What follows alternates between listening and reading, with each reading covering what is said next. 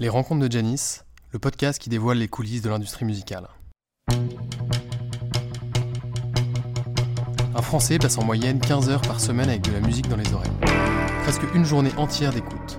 Et pourtant, très peu de personnes savent faire la différence entre un producteur, un tourneur et un éditeur de musique. Qui saurait expliquer précisément comment sont répartis les revenus d'une écoute sur une plateforme de streaming? Y a-t-il une différence entre un label et une maison de disques? L'industrie musicale demeure un monde opaque et mystérieux pour beaucoup d'entre nous.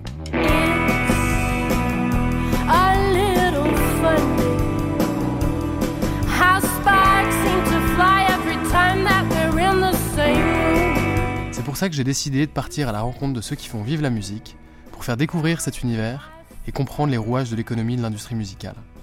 Je suis Antoine de Crème et depuis tout petit je suis passionné de musique, de spectacle et de live. J'ai monté plusieurs projets autour de la musique. Je travaille donc au quotidien avec des artistes.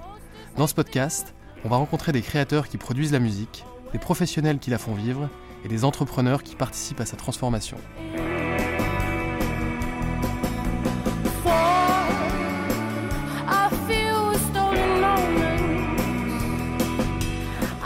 Dans ce podcast, j'ai discuté avec Antoine Cormand, un jeune passionné qui fait ses classes dans l'industrie musicale depuis quelques années. Il a commencé en tant que manager chez Étendard Management où il a eu la chance d'accompagner des artistes hip-hop comme Népal, Agoria, Dooms ou encore Vladimir Cauchemar. Il a même côtoyé Justice. Aujourd'hui, il bosse chez The Yorkshire, une société de distribution digitale de musique. Il me parle en détail de toutes les facettes du rôle d'un manager et des problématiques de la distribution digitale. Vous verrez, vous allez apprendre plein de trucs.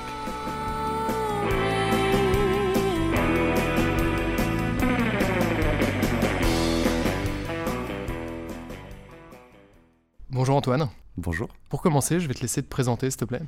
D'accord. Bah, je m'appelle Antoine, comme tu l'as dit. Euh, je suis né le 21 avril 1992 à Léquin, dans le 59. Euh, et je suis actuellement en train de travailler chez The Orchard, qui est une maison de distribution euh, digitale essentiellement. Avant, bah, on va faire dans, l'autre sens. Avant, j'étais manager chez Étendard Management, donc une société de management française qui s'est construite autour de Justice, euh, Sébastien, un peu toute la, toute la French Touch du moment. Et encore avant, j'étais un stagiaire, et encore avant, j'étais à l'école, et encore avant, bah, c'est mon enfance et ça me regarde. Excellent.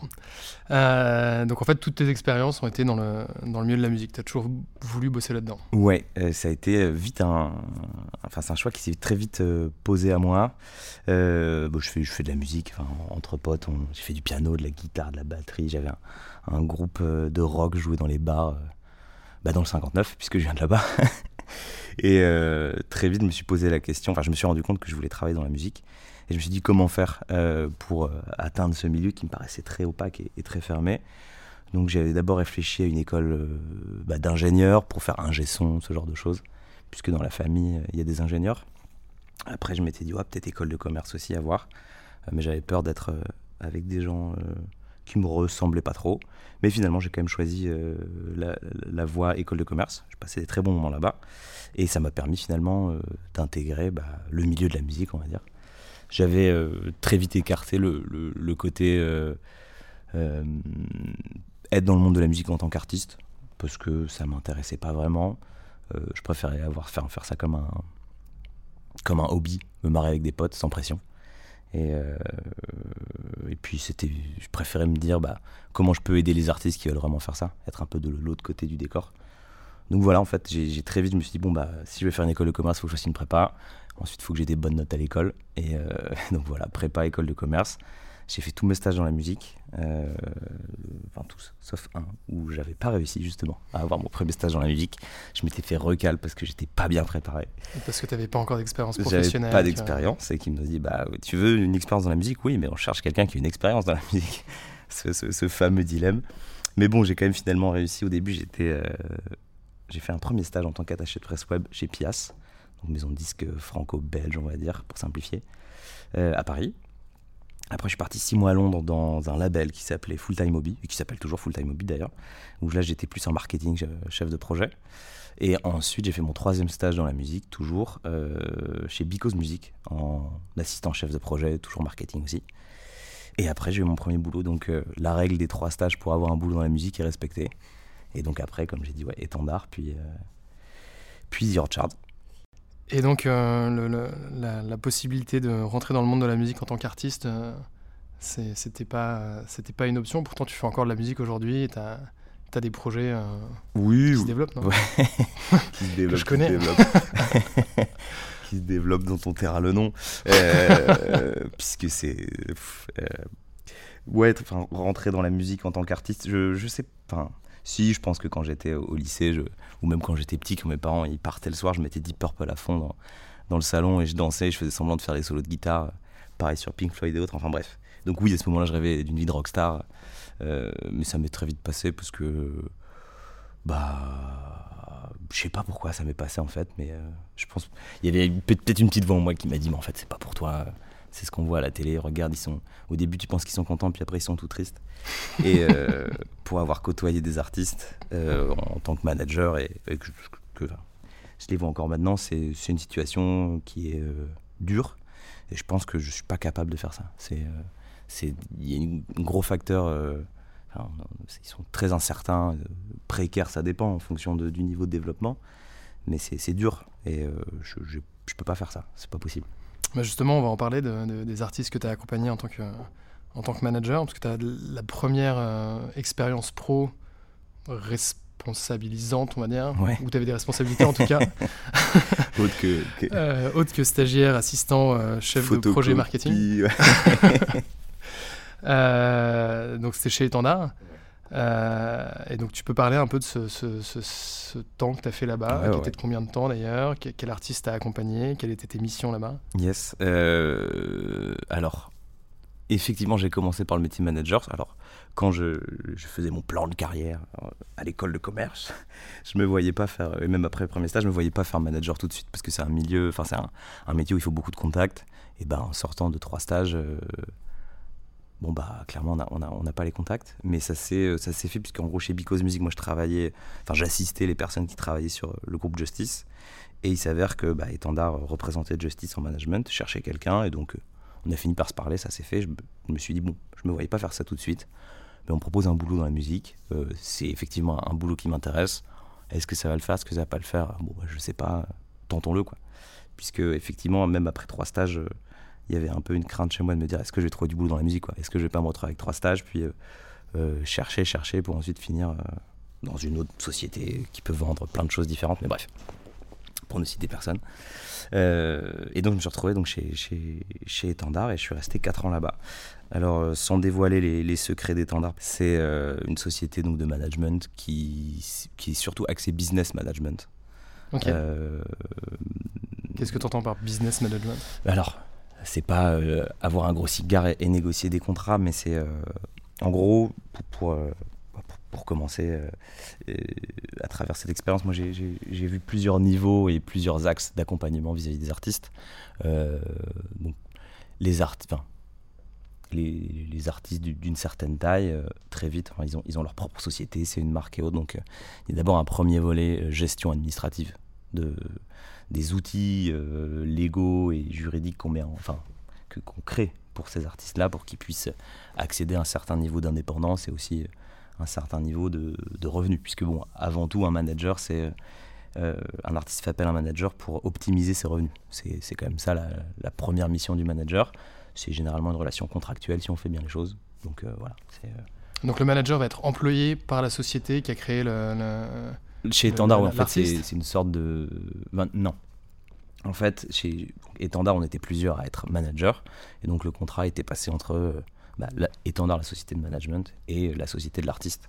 Euh, que j'ai la plupart du temps créé, ou alors avec l'artiste en personne, ou les deux. Euh, mais bon, voilà, relation contractuelle. On se met d'accord sur un, pourcentage, sur une durée, et les missions sont définies. Bah, c'est améliorer. Euh, les, revenus de l'artiste euh, en fonction bah, de, de, ce que fait l'artiste et forcément on prend une commission par rapport à ça. Euh, Quels que soient les types de revenus, ça peut être euh, la, synchro, le live, la musique enregistrée. Puisque bah, le, rôle du manager, c'est, on avait vraiment une action 360 d'accompagnement sur un peu tous les fronts de, l'artiste. Mais bref, j'y viens sur, sur toutes, ces, toutes ces différentes missions. Donc, première premier volet, c'est donc une partie quand même assez administrative, euh, qui est quand même très technique. Euh, on est avec des comptables, euh, bon, forcément des banquiers, mais plein de lavdas, le, enfin, bref, je sais pas, j'ai pas tout en tête, puisqu'il y avait une personne qui était vraiment spécialiste dans l'administratif qui s'occupait de ça, mais mais voilà, une première partie très, très administrative. Et euh, ensuite, il y a une partie donc plus business. On en parlait tout à l'heure, c'est vraiment tout ce qui est euh, négociation de contrats juridiques, puisque euh, bah, c'est un peu le nerf de la guerre. Quoi. si tu as, si as des mauvais contrats, tu as des mauvais revenus pour l'artiste, alors forcément l'artiste en pâtit.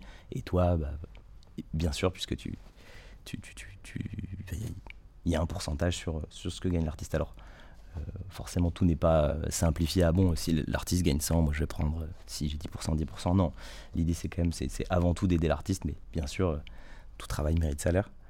Mais donc, ouais, dans un premier volet, volet administratif, ensuite une partie plus business, donc contrat, c'est des contrats qui peuvent être en maison de disque, en maison d'édition, avec les tourneurs, les contrats de remix, de fit, de synchro, t'en parlais tout à l'heure. Bref, vraiment tout, tout, tous les, contrats différents. Euh, après, enfin, et je trouve que euh, ces, étapes se font au fur et à mesure. En fait, si on gagne, euh, parce que le, métier de manager, c'est une relation de confiance qui Bien sûr, il y, a, une relation contractuelle qui est mise en place, mais il faut que l'artiste fasse confiance à son manager et inversement, puisque sinon on ne peut pas travailler correctement ensemble. Et je trouve que cette relation de confiance s'établit à travers ces différentes étapes. Donc d'abord la partie administrative, une fois que tout l'administratif est bien carré, bah forcément, et généralement c'est ce que l'artiste fait le moins et, a vraiment pas envie de faire. Si lui il est assuré que sa société a bien été créée, elle tourne, il n'y a pas de problème. Bon, ensuite on va passer au contrat. S'il voit que les contrats sont bien négociés, on, qu'on fait en sorte d'avoir les, meilleurs taux, les meilleurs deals pour lui, bah, ça le rassure ensuite. Ensuite il y a toute une, partie stratégie où là, forcément, comme on est au plus proche de l'artiste, on va échanger avec tous les différents partenaires, donc les maisons de disques, euh, les éditions, les tourneurs et différents partenaires, plans, marques et autres, bref, de, la constellation des revenus et de, l'entourage de l'artiste pour, pour développer son audience et communiquer avec son, public. Et euh, euh, une fois qu'il y a cette partie stratégique, il y a une, une autre partie, l'étape du dessus, je dirais, c'est euh, conseil artistique. On se retrouve avec eux, ils nous font écouter des, des démos, ils nous donnent, enfin, ils demandent l'avis sur des pochettes, des clips, enfin, c'est vraiment tout, tout ce qui touche au message artistique de l'artiste.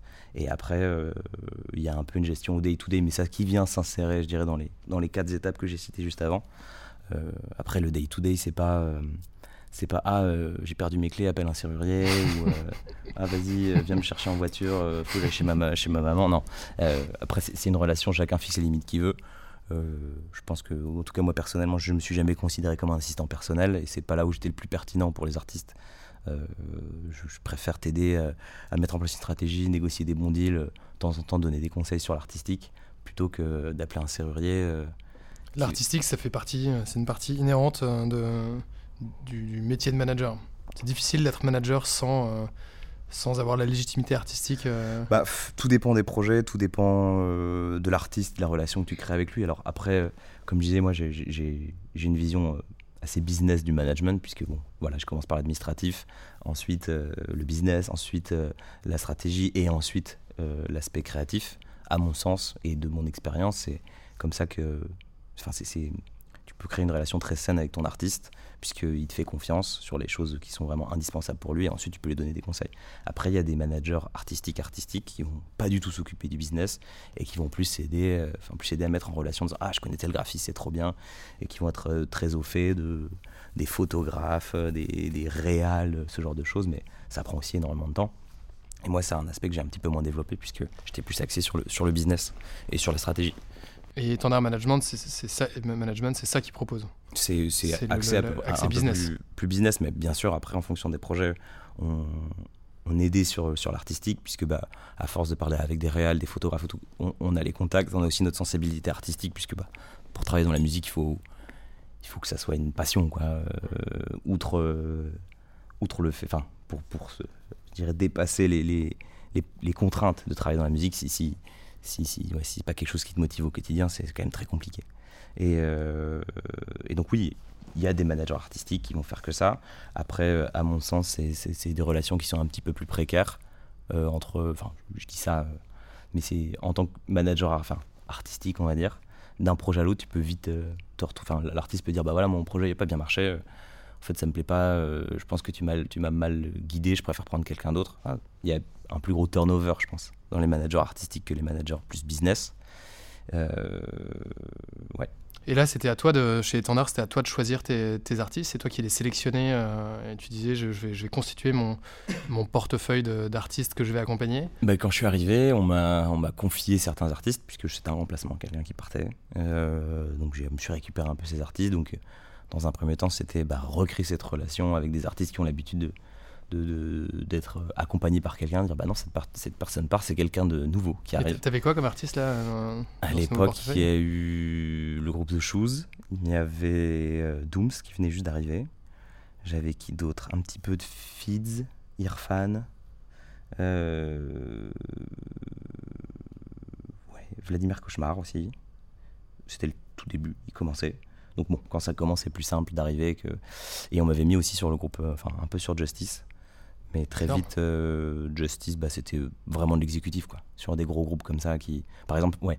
Tu faisais pas de conseil artistique auprès de Justice? Euh, Bien sûr que si. bah non. J'avais, euh, je sais pas, moi, 25 ans. Comment je suis légitime avec des gens qui.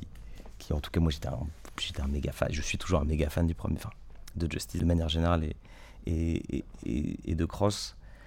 non, pas légitime. Et, et aussi, pour, euh, pour revenir à ce que je disais tout à l'heure sur le conseil artistique, il y a quand même une histoire de légitimité qui, qui joue. Je veux dire, euh, comment euh, conseiller de manière pertinente certains artistes quand tu as 25 ans et que, bah, que tu commences en fait. Donc tu peux dire Ah bah moi j'ai bien aimé Pink Floyd, je trouve que Shine, le solo est vraiment super. Bah oui, effectivement, mais ça, tu, tu réinventes pas la roue quoi, en faisant ça. donc ça met aussi un peu de temps. C'est peut-être aussi pour ça que j'ai eu cet axe business, puis qui, en fonction des projets, qui, qui, a plus tendu vers l'artistique sans négliger l'aspect business administratif. Et, euh, après, euh, tu as commencé à constituer ton catalogue euh, au fur et à mesure, acquérir de la, légitimité. Pour constituer ton catalogue, c'est difficile de trouver l'équilibre entre ce qui te plaît d'un point de vue musical et, et l'autre partie business, où mm. tu sais que c'est des choses qui vont marcher, mais où tu fais fi de, de tes goûts et de de tes préférences. Quoi. Mm. Bah oui, donc euh, au début on m'a confié des artistes et après on m'a dit bah, va en trouver de nouveaux en fait. Euh, c'est aussi ton boulot. Euh, bref, ça se fait par bouche à oreille, tu rencontres des gens. par exemple, j'entendais bien avec Dooms, donc au final je me suis retrouvé à, bosser avec Népal, enfin bref. Et et t'as, oui, t'as as bien sûr une logique bah, de rentabilité derrière, puisque tu te dis je peux pas passer, même si j'adore ce groupe, si j'y passe 5 heures par jour et que au final, euh, l'artiste par mois, il gagne 2000 euros. Bon, ce qui est pour, tu dis pour un artiste, c'est cool, 2000 euros tous les mois, t'es bien. C'est pas mal. Hein. Sauf qu'en tant que manager, tu dis, bah moi, je, je sais pas, je vais prendre 10% de ça. Tu vas prendre combien? 10%, on va dire. Et euh, bah, ok, t'as bossé 5 heures par jour euh, pendant un mois pour 200 euros. Et alors, bien sûr, c'est pas qu'un calcul et il faut croire aux artistes avec les, dans, en lesquels tu travailles, mais oui, il y a toujours cette, un peu cette, cette dualité de se dire, bah oui, j'ai envie de travailler avec des projets qui me touchent artistiquement, mais il y a quand même un minimum de logique de rentabilité derrière en disant bah il faut aussi que, bah, je bouffe quoi, euh, clairement. Euh, donc l'arbitrage, euh, ça, ça, franchement ça dépend, j'ai pas de règles. Et, et, tu disais tout à l'heure oui, tu, ça ça, il y a des projets tu dis bah même si j'aime un peu moins, je sais que ça va marcher donc je les signe j'aurais adoré avoir cette poule de cristal, me dire ah, ça, ça va marcher. Parce qu'après aussi, il y a cette répartition de se dire euh, voilà, j'ai un groupe qui marche bien. Euh, bah, effectivement, ça va me dégager un certain revenu et ça va me permettre de, de, de, me libérer euh, cette contrainte du revenu pour me focaliser sur des plus petits artistes et essayer d'en développer d'autres. Enfin, c'est dans toute maison de disques, enfin, toute logique un peu artistique, c'est toujours comme ça, puisque c'est comme c'est hyper incertain. Bah, tu fais des, enfin, pas des paris, puisque tu travailles, c'est pas juste tu regardes ce qui se passe, mais tu mises sur des, sur des artistes, tu travailles avec eux. S'il y en a un qui marche, bah, ça va te permettre de, te dire bon, voilà, je, vais pouvoir étendre mon catalogue, euh, chercher d'autres artistes en espérant que dedans il y en a un autre qui va marcher. Mais euh, il y avait quand même, euh, enfin, dans les décisions que je prenais, il y avait avant tout quand même une, affinité musicale. Alors même si c'était pas des genres que j'adorais pour certains, euh, bah, t'apprends à te dire bah ok, c'est peut-être pas un exemple qui, enfin, exemple je suis pas un grand fan de reggaeton, mais je vois que cet artiste reggaeton, il, a quelque chose quand même. Et ben c'est intéressant de travailler avec quelqu'un qui a une vision, qui, qui, qui a une, une, spécificité dans son genre, dans son genre ou dans d'autres, hein, mais sans, sans, vouloir cloisonner. Mais euh, donc ouais, il y, y, a ce côté affinité musicale, et après il y a aussi un peu une réflexion en se disant bah j'ai envie qu'il y ait des perspectives de réussite puisque bah, c'est aussi avec un artiste qui marche bien, ça te permet de rencontrer d'autres partenaires, que ce soit en maison de disque, en édition, en tour, en marque. Ça te permet de, ça permet de développer ton réseau qui ensuite va t'aider pour d'autres projets en disant Ah bah je connais bien un tel de chez Adidas, ah vas-y, fais, fais Kikro de survêt, ah t'as vu le petit artiste, il est sympa. Bref, ce genre de choses. Et comment tu fais aujourd'hui pour pour trouver des artistes? Tu dis que le, réseau, c'était une, une, bonne, une bonne source pour aller euh, dénicher et trouver des nouveaux artistes. Mhm. Euh, est-ce que tu, tu, te cultives en, en, allant voir des lives euh, Est-ce que tu, tu, tu, vas sur la playlist Mes découvertes de la semaine sur Spotify Eh ben oui, je vais toute la, tous, les, tous les lundis, je vais scrupuleusement sur mes découvertes de la semaine. je pense que le live, j'ai jamais suffisamment exploité cette manière de de trouver des nouveaux artistes. Euh, alors si, je veux botter en tout, je dirais bah il y a eu le Covid, hein, donc euh, de toute façon il n'y en avait pas. Mais euh, j'ai pas, assez, je pense, creuser ce, moyen-là. Je pense que c'est un moyen hyper pertinent. Que ça soit, il y, a plein de canaux, je pense, pour découvrir des artistes. Après, ça prend du temps d'en chercher quand tu as déjà un portefeuille assez garni d'artistes. moi, je voulais pas, travailler avec plus de 8 artistes en même temps, ça me paraissait impossible parce que euh, bah, tu, il faut pouvoir leur consacrer du temps et heureusement qu'ils sortent pas tous des choses en même temps parce que sinon c'est invivable. Donc c'est juste quand tu dis bon bah là j'ai un peu de temps, je vais essayer de de chercher un peu par-ci par-là. Ouais, c'était pas la moitié de ton temps à dénicher des artistes. Du tout, du tout. Euh, je pense que les concerts c'est un bon moyen. Il y a aussi euh, tous les tremplins, les dispositifs du fer, les inouïs, les bref, il y a plein de choses où tu peux dire bah en plus ce qui est rassurant c'est que il y a des gens qui t'ont entre guillemets prémâché le travail et qui ont commencé à sélectionner euh, des projets, se dire ah bah ça c'est un peu intéressant, on va le programmer ce genre de choses. Après, tu prends le risque, plus le projet est avancé, plus vite il y a un manager. Donc, s'il y a bah déjà quelqu'un, euh, plus compliqué. Donc c'était surtout du bouche à oreille en fait. Euh, puis aussi j'ai dû envoyer quelques messages euh, comme un bolos. Ah, bonjour, je suis manager sur Instagram où j'ai jamais eu de réponse. T'as jamais lâché ta carte en disant je suis manager Je suis manager, non. non. Non, non, non, non, pour impressionner les copains ou les filles, non, ça m'a jamais. Ou pour travailler tout simplement. Non, j'ai pas fait parce que je n'avais pas de carte. Tout ça. Euh, non, non, non. Mais ouais, je pense que les concerts, c'est un bon moyen. Après, il euh, y a un des artistes euh, que j'ai signé, c'était Moka Boka. Bah, je suis tombé dessus sur mon radar des sorties, enfin radar découvert de la semaine Spotify. J'ai écouté, je suis putain, c'est bien. J'ai mis ça sur les enceintes du bureau. Et il s'avère qu'on travaillait avec un bureau de presse mode qui était là. Et puis quelqu'un qui rentre qui fait Ah, mais tu connais cet artiste? Je fais Bah, j'écoute, c'est Chambay. Il fait Bah, moi, je le connais. tu veux que vous rencontriez? Je pense je pense qu'il cherche un manager. Je fais Bah, allez, Énorme. Et ça s'est fait comme ça. Et euh, tu l'as signé, et, euh, signé, et puis on a sorti. Euh. on a, bref, ouais, on a négocié des deals tourneurs, pas édition, parce qu'on n'avait pas envie tout de suite de faire des éditions. master, donc maison de disques. Deux, trois plans par-ci par la marque, et on a sorti des choses, et ça s'est fait comme ça. Ok, énorme. faut garder les oreilles tendues. Genre, moi, j'ai, je pense que si, si, si dans le podcast il y a des, des des, des, DA qui passent, ils pourront beaucoup mieux détailler ça que moi. Ils ont peut-être un procédé très précis. Moi, personnellement, je n'avais pas. C'est, euh, c'est un peu. Moi, je tends les oreilles. Tu, tends les oreilles, tu. Euh, ouais. es dans le milieu, donc forcément, il va y avoir des, euh, il va y avoir des pistes qui vont sortir. Oui, et, oui, et puis il y a des gens, bah, tu as un projet qui marche bien, bah, ça attire d'autres personnes. Ils disent Ah, tel artiste qui a bien marché, c'est qui? Il est managé par qui? Ah, c'est par machin. Ah, d'accord. Et ça marche pas mal comme ça aussi. Ok. quels sont les artistes chez Étendard avec lesquels tu bossais le plus, pour lesquels tu as dû le plus consacrer de temps. Euh, comme tu dis, j'imagine que tu es obligé d'équilibrer entre ceux qui marchent euh, et ceux qui marchent pas, malheureusement, ceux qui te plaisent et ceux qui te plaisent moins, euh, avec lesquels tu as le plus bossé et qui t'ont le plus marqué. Bah, qui m'a le plus marqué, bah forcément Népal en plus. on, enfin, on s'était mis d'accord via Doom, c'est autre, et artistiquement, c'est quand même Népal, c'est toi qui l'avais euh, apporté chez euh, chez Étendard. C'était pas Étendard qui te l'avait. Euh, non non non. En fait, je travaillais avec Dooms. il cherchait il cherchait un à ce moment-là, il voulait se, être disponible sur les plateformes, donc il cherchait un management pour encadrer, créer sa société, l'accompagner, négocier ses deals. Et comme ça se passait bien avec Dooms, ça s'est fait, ça s'est fait comme ça, en fait. donc oui, très très très marqué par Népal, bien sûr. Ça te prend encore, ça te prend encore du temps aujourd'hui euh, de devoir gérer son, ses droits, son. Bah, c'est vrai. T'as encore un rôle en tant que manager. Euh, manager. Euh, ensuite, par affinité avec la famille et, et le, enfin, ouais, affinité avec le projet. et puis après sa, sa disparition, j'étais en contact avec sa famille, je reste en contact avec sa famille pour, pour, on travaille pour que sa voix s'arrête pas et qu'il puisse encore toucher des gens.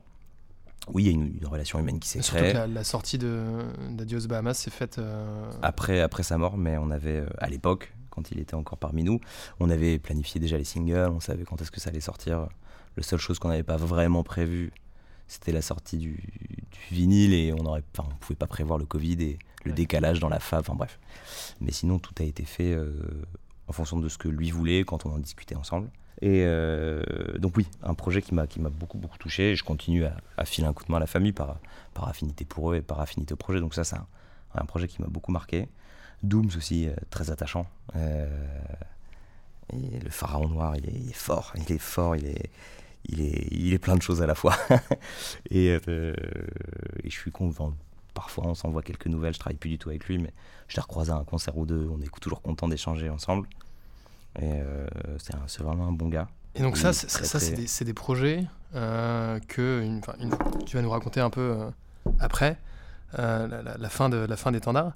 Euh, mais une fois que tu quittes le, la boîte, j'imagine plus aucun contrat avec ces, avec ces artistes et donc plus aucune responsabilité, euh, sauf une responsabilité c'est ça qui, euh, amicale. Ouais, oui, tu gardes un lien affectif avec, avec eux. Après, ouais, je vais pas dire que ouais, Doom c'est trop mon pote, il va venir à mon anif. Bah non, on avait une relation intéressée. J'étais son manager, je, je l'ai aidé à faire certaines choses et puis lui, en, contrepartie, bah, ça me permettait d'acheter des knackis quoi.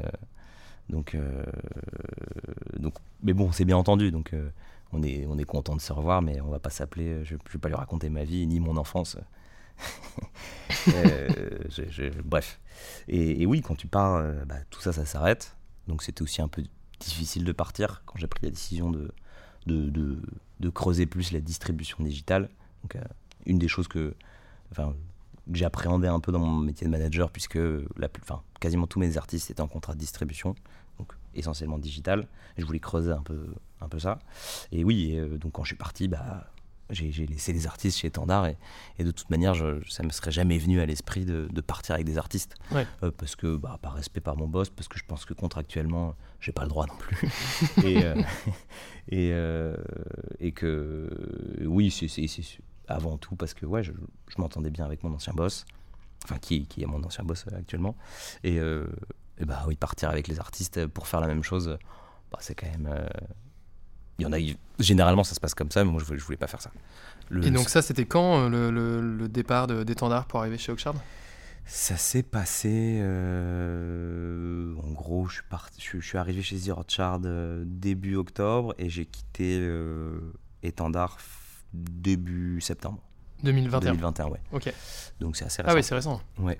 Et euh, oui, la transition s'est faite. Euh, c'est fait de toute façon, à partir du moment où j'ai annoncé à mon boss que je partais préavis, nanana, bah on a détricoté les relations et pour les retricoter avec la personne qui me remplaçait. Et, euh, oui, ça fait toujours un. Comme, comme c'est un métier où on est, qui est très humain, ça fait toujours un peu bizarre, mais bon, on passe à autre chose. et puis c'était aussi une volonté de ma part de, de, de, de faire d'autres choses. Et donc voilà. Après, ça fait combien de temps chez Étendard du coup? J'ai fait 4 ans, un ah petit peu moins de 4 ans. Ouais. Ah oui, c'est pas mal. C'était bien. Et là, euh, et là, du coup, chez Orchard, c'est quoi tes, euh, Tu peux nous parler un peu de la distribution, euh, distribution digitale Pas de problème. sachant qu'on est, on, a quand même pas mal compris ce que c'était que le rôle du, manager qui chapeaute un peu toutes les relations business d'un artiste finalement, et ses contrats, et ses problématiques administratives, mhm. juridiques et artistique. Artistique aussi, ouais. Bah, en fait, en fonction des projets et en fonction de ta légitimité par rapport, euh, par rapport euh, à l'artiste. Et, euh, et puis aussi vraiment cette, cette question de stratégie, de coordination des différents acteurs, puisque bah, tu es au centre de la maison de disque, la maison d'édition, le tourneur, les, les, marques, les brefs.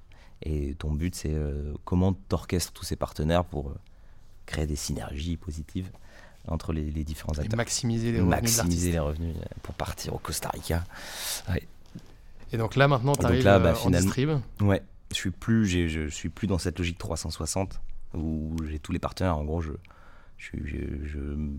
j'ai foncé dans la partie maison de disques. 90 du coup euh, 360 Oui, euh, 90.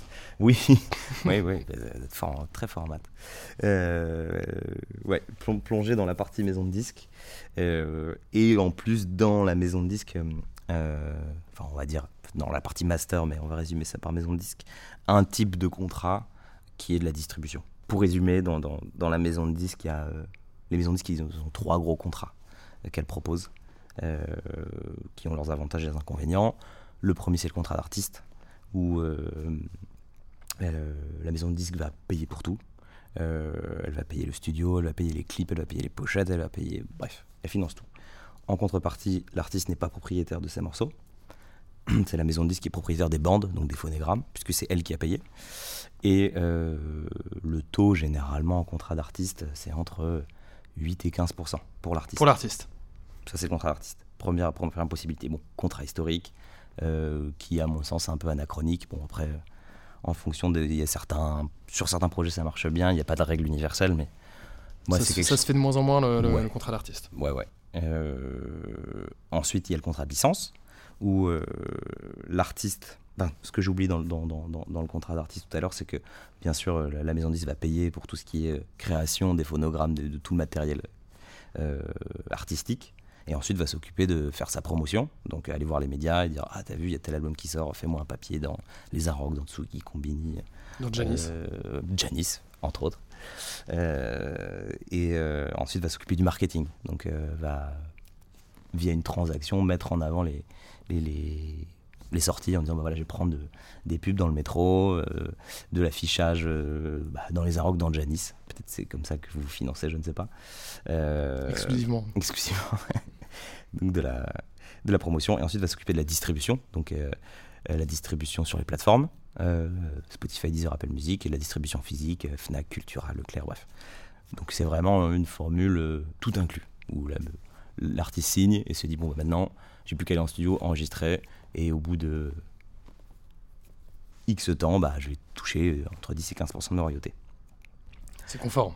c'est confort mais euh, Mais tu gagnes pas grand-chose.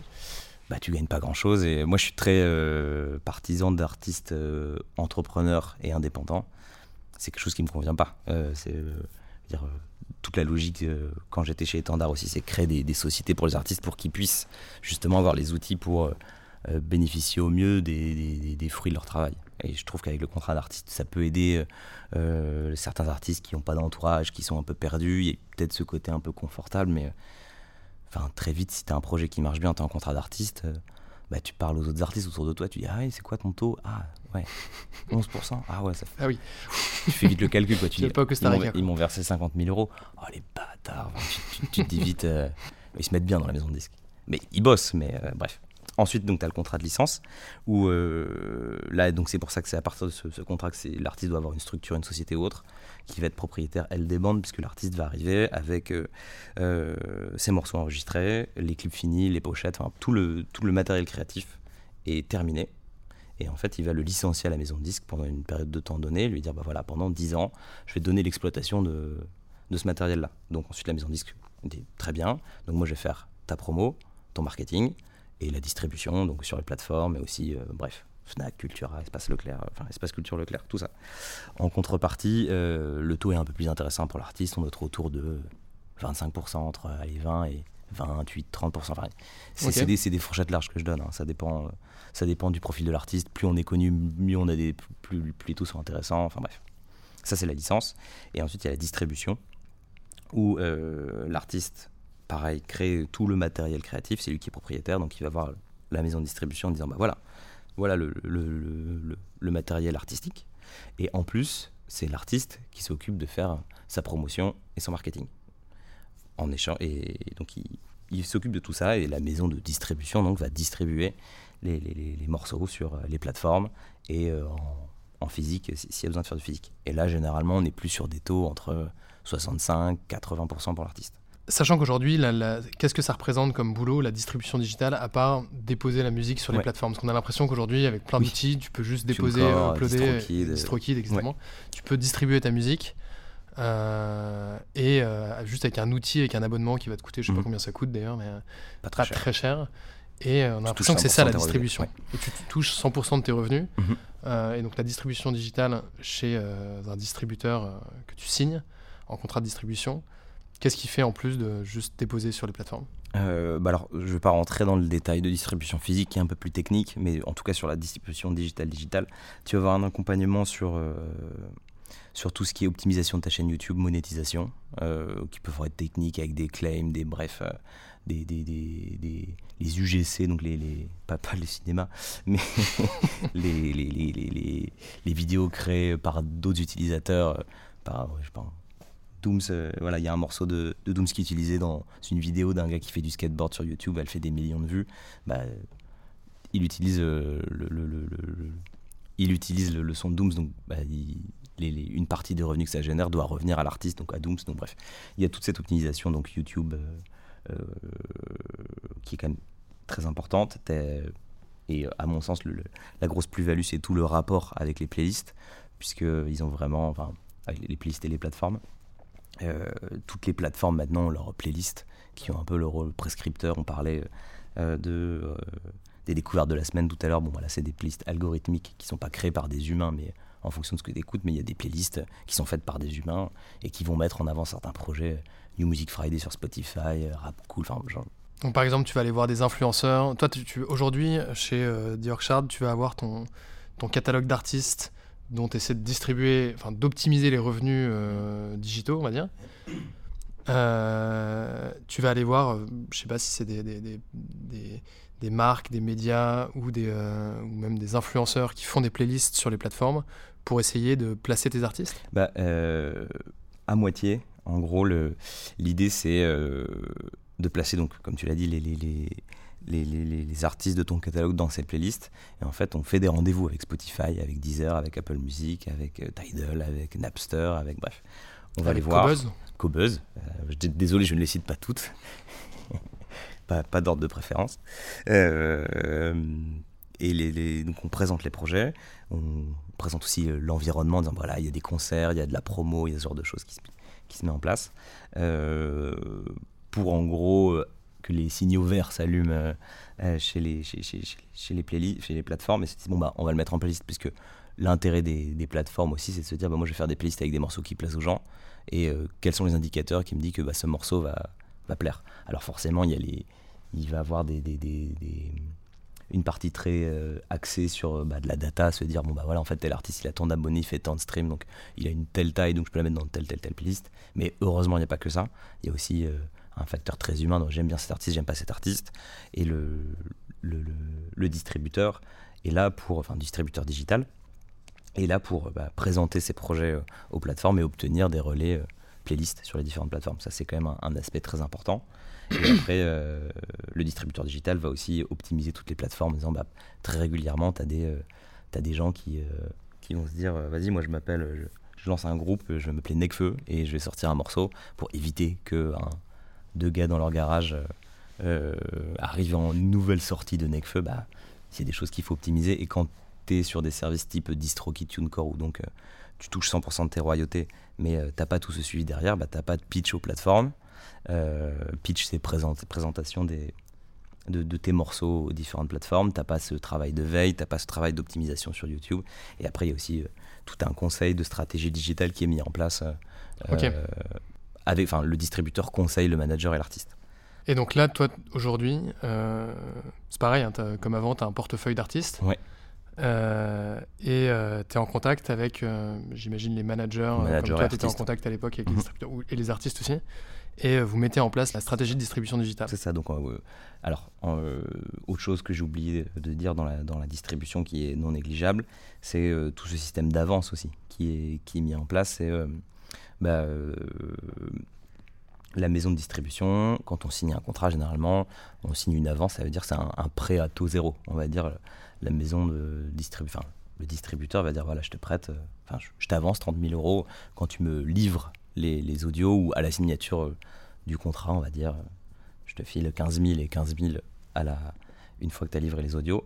Bah, en fait, ça permet à l'artiste de financer la finalisation de son projet, se dire bah voilà, avec ces sous, bah, maintenant je vais pouvoir payer des meilleurs masters, des meilleurs mix, je vais pouvoir payer un fit, je vais pouvoir euh, avoir des meilleurs clips, je vais pouvoir garder un peu de sous pour faire de la promo, du marketing, ce genre de choses. Enfin bref.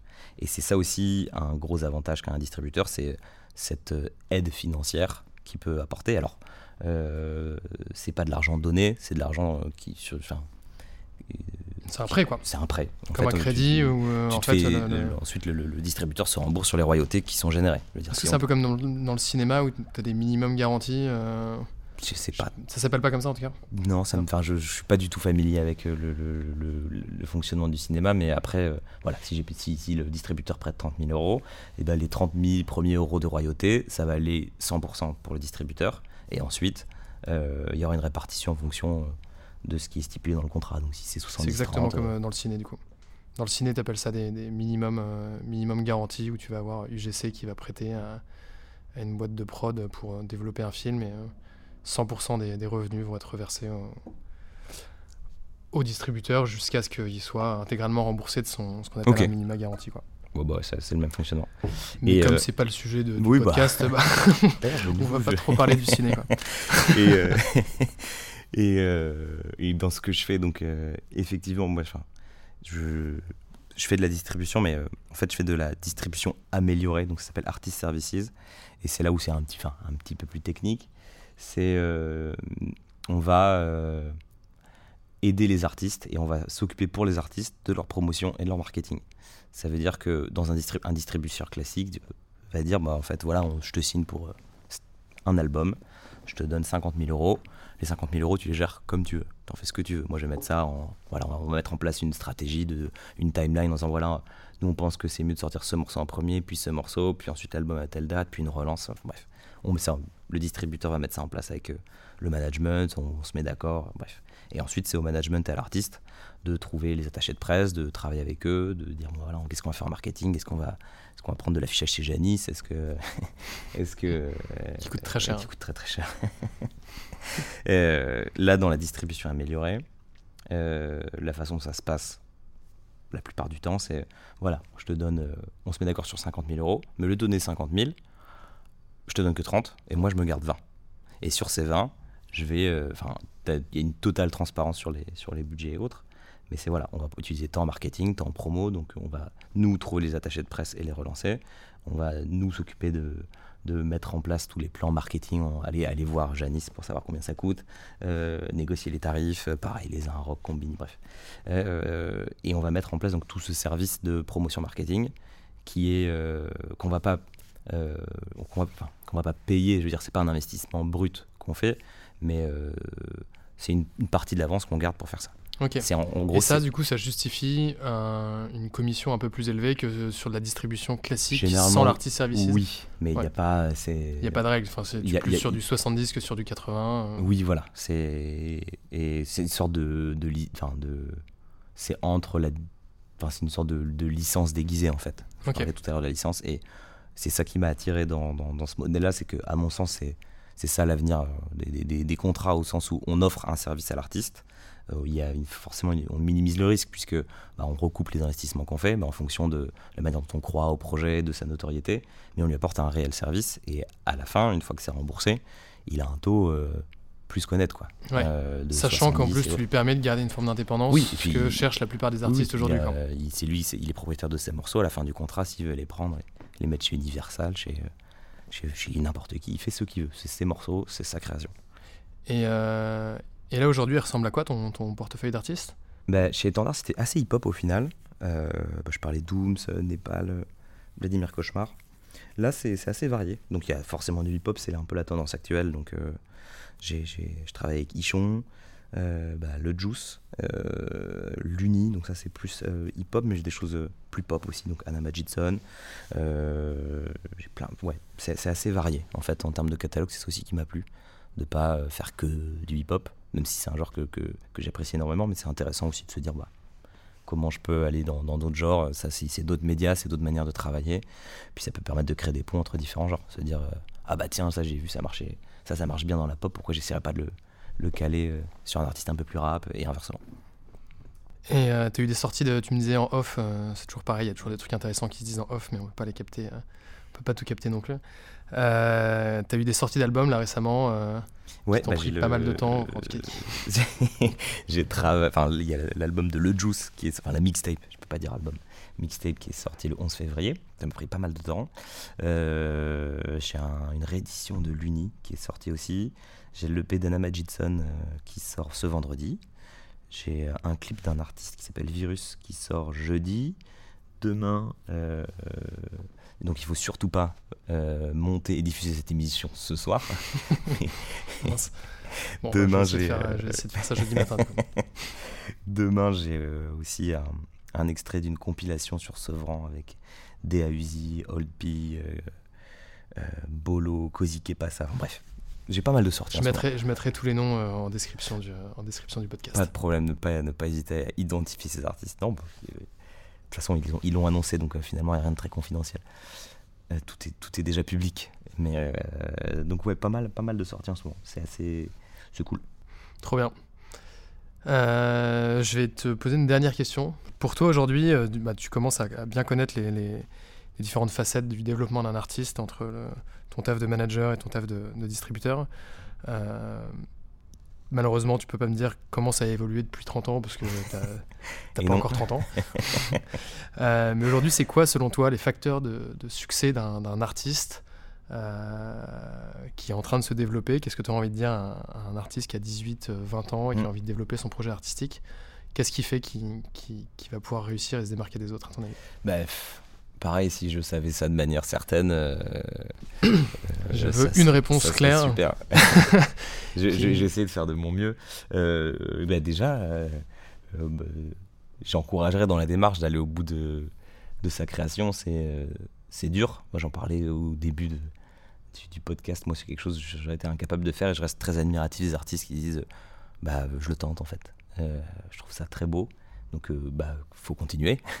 c'est super. Euh, après, maintenant, euh, et je, je- pense, je réinvente pas la roue là-dessus. c'est hyper important d'être actif sur les réseaux sociaux, d'avoir déjà, mine de rien, une notion de tout ce qui est bah, entretien de communauté, positionnement. Instagram, c'est une vraie vitrine.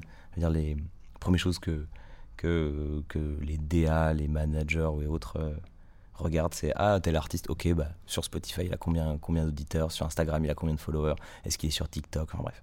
Donc, bien, bien entretenir euh, ces réseaux sociaux. C'est bien de faire quelques dates par-ci par-là. Euh, Et tu conseillerais de, de- justement, toi qui es de l'autre côté de la barrière, encore une fois, il n'y a pas de règles, il n'y a pas de recette secrète, mais de- d'aller voir des professionnels qui vont être des managers, des distributeurs, à partir de quel niveau d'évolution Ouais. du projet Bref, ah, euh, de toute façon, plus le projet prend d'ampleur, plus c'est impossible pour l'artiste de faire tout tout seul. Euh, c'est, Tu peux pas à la fois gérer euh, ton business, tes, les côtés administratifs, être à la création, c'est, c'est impossible. Euh, sans prêcher pour ma paroisse, euh, c'est, pour moi, c'est indispensable qu'un artiste ait un manager s'il veut, veut bien se développer ou continuer son, développement parce que c'est quelqu'un qui va le conseiller, quelqu'un qui va l'encadrer, puisque bah, c'est un métier à part entière où il faut, en plus du, du réseau dont on parle, mais il y a quand même des connaissances euh, très particulières à avoir, des, des, visions marketing, euh, de, de chef de projet, enfin bref, il y a plein de, plein de choses qu'il faut savoir faire en tant que manager, mais en tout cas en tant que distributeur, nous, euh, ou distributeur, euh, enfin c'est services, distrib amélioré, on prend pas de projet d'artiste sans manager. C'est euh, impossible pour nous d'avoir avec un, un artiste en direct, puisque c'est trop dur à gérer. Euh, Ouais, c'est intéressant, il faut absolument un manager pour tout ce qui est dit. enfin, Et je, bah, alors, je, je sais pas comment ça, ça, ça marche chez, chez Believe, Idol, donc les, les deux autres grosses distributeurs en France, mais quand j'étais en tant que manager, les premières questions c'est Ah, donc c'est toi qui fais le management. Euh, S'il n'y a pas d'encadrement d'entourage, ils veulent pas travailler avec les artistes en direct. Parce que euh, eux n'ont pas la garantie qu'il va avoir un suivi. On fait une distribution, mais les, comment on va gérer les, sous que je t'avance si je veux parler de manière très pragmatique Est-ce qu'à un moment tu vas nous sortir les morceaux ou pas? C'est indispensable d'avoir un manager. Donc euh, je pense que c'est- important de bien soigner ses réseaux, essayer de faire quelques petites dates, faire gonfler sa communauté, et ensuite essayer de, de s'entourer de professionnels d'abord sous le prisme du management. Alors idéalement, euh, des, des, managers pros qui vont pouvoir euh, permettre très vite de- de faire le lien entre l'artiste et des distributeurs ou des, licences, des, contrats d'artistes en fonction des envies, des éditeurs, des tourneurs. mais ouais, vite s'entourer de ça pour ensuite continuer à construire et, puis, et puis ouais, être courageux, patient et, et ouais. Et résilient. Et résilient aussi. Super. Bah écoute, euh, merci beaucoup, euh, merci beaucoup Antoine. De rien Antoine. I got a problem, my man is smaller than me. When we dance, real close, his head is all I can see.